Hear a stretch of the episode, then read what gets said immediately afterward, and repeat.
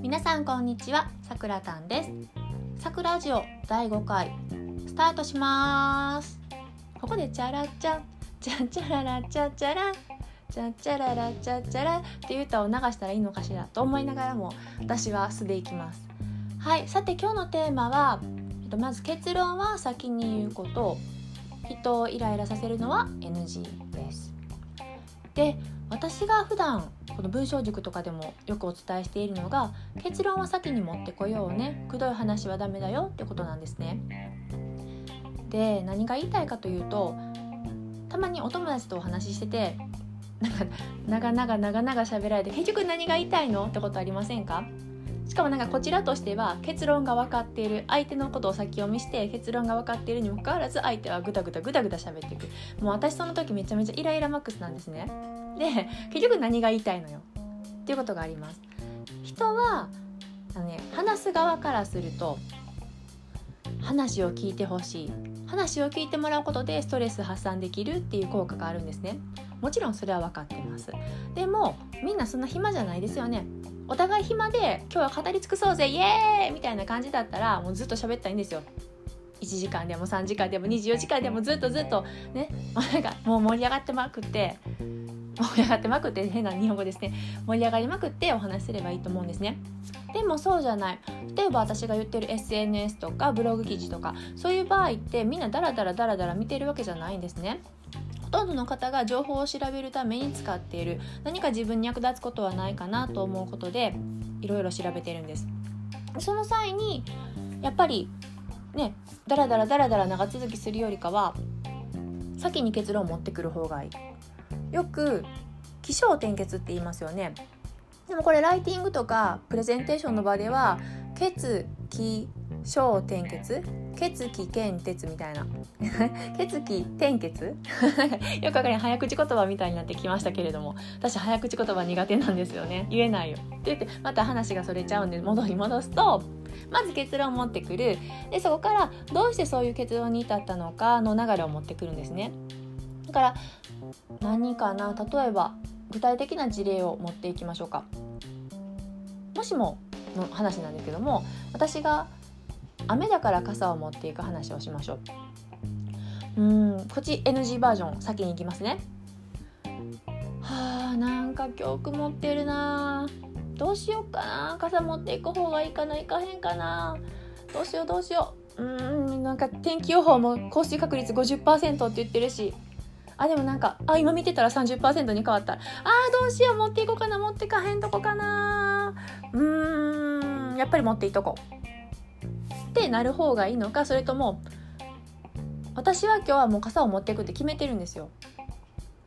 なんでって言ったら降水確率が50%ってなっててそうさっき見たら、ね、30%に減ってたんですよ。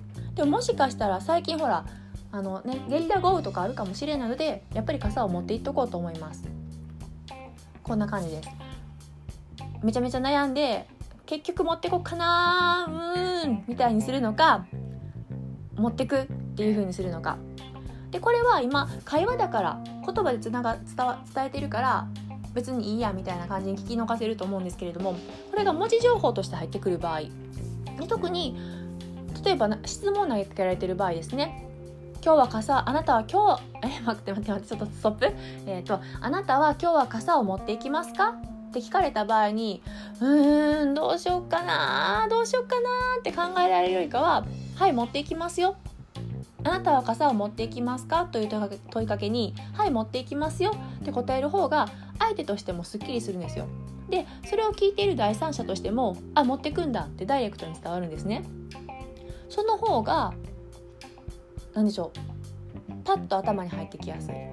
そうで私に頭に入ってきやすいって今言ったんですけれどもこの結論を先に持ってくるっていうのは相手に準備をさせるということでもあるわけですよ。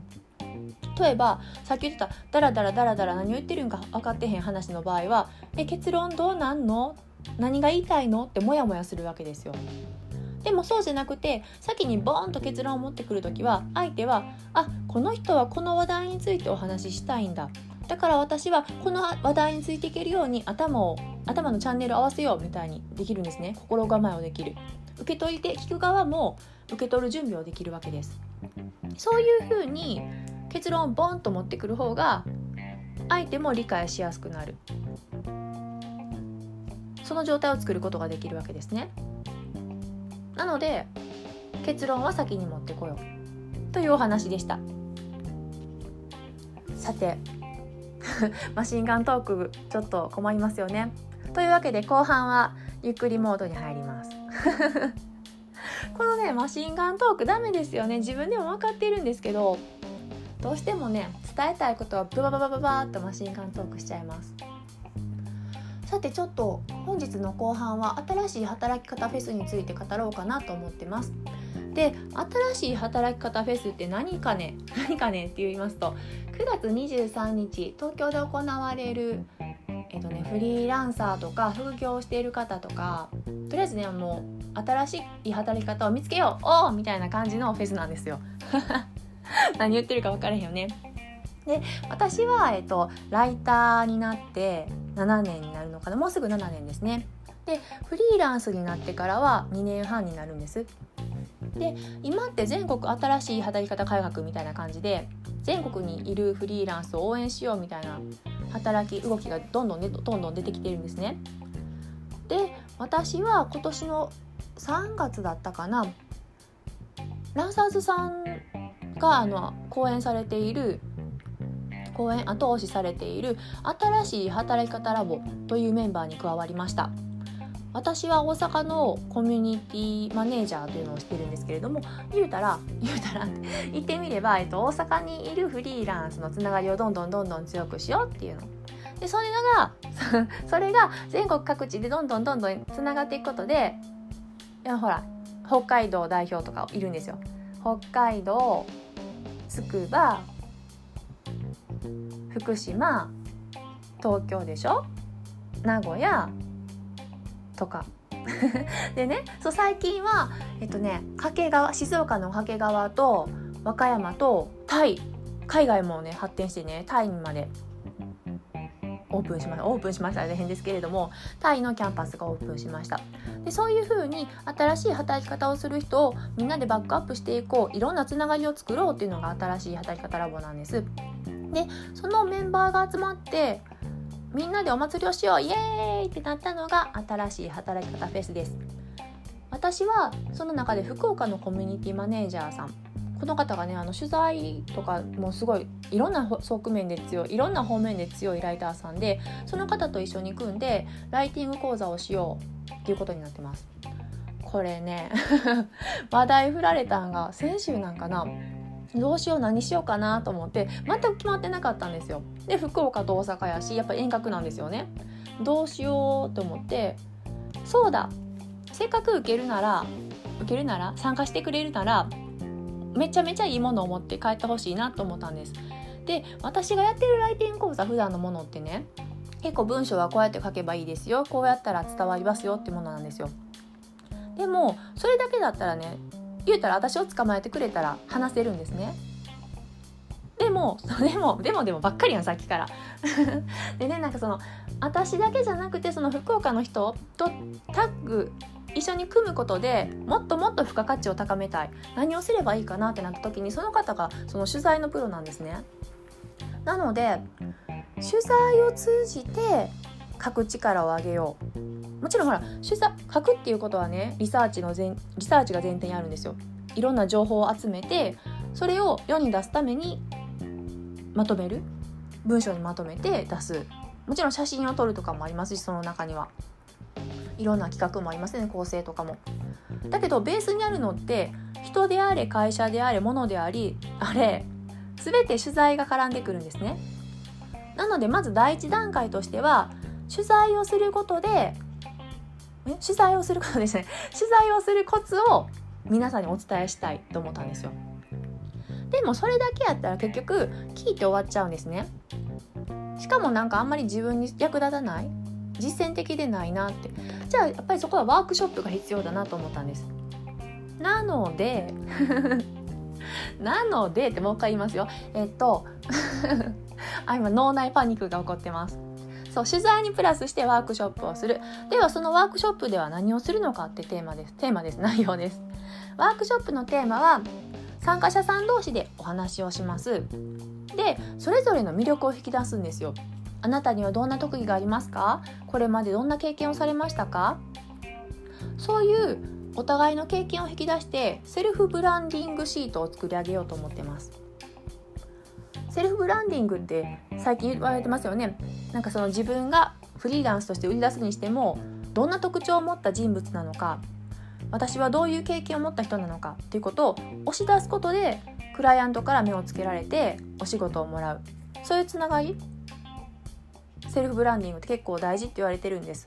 ただ一人でセルフブランディングをするっていうのはすごく難しいんです。特に自分のことって人って見えてないんですね案外。なのでそこは人誰か相手を見つける必要がある。でもその相手ってなかなか見つからないんですよね。じゃあやっちゃえ。というわけで今回のフェスではセルフブランディング相手に対して取材をするどんな人なんですかとかその経歴はどんなんですかとかそういうことを相手に聞いて取材をする相手の情報をもらう。その上で相手のことを記事としてまとめる。人物紹介記事としてまとめる。まとまったものはセルフブランディングに使えるよと。そういう流れでワークショップをしていこうと考えています。つまり取材ができて 取材ができてセルフブランディングもできる。めちゃめちゃすごいです。しかも私。私結構ねあのちゃちゃ入れ係なんですけれども福岡のコミュニティマネージャー桂さんとおっしゃるんですけどあのね彼はね本当にあの面白くて真面目で聡明な方なのですごくねその取材のコツも教えてくださいますし何だっけ セルフブランディングについても結構研究しているのでコツを教えていただけると思います。もしフェスに参加される方がいらっしゃいましたら是非お声掛けくださいませ。お待ちしております。というわけで本日も10分超えになりましたね。私はこれから茶道の茶道の授業があるので受けてきます。がっつり先生に絞られてきます。どうして練習しないの？パシンとか言われながら。先生なんかね噂によるとひしゃくって分かりませんかね？あの神社とかでお手を洗うところであの手を清める木の何？あのす何 すすって何？スプーンのような木の棒のとりあえずひしゃく。それでねコンって手とか頭をカツンって殴るらしいんですよ。出来が悪かったら。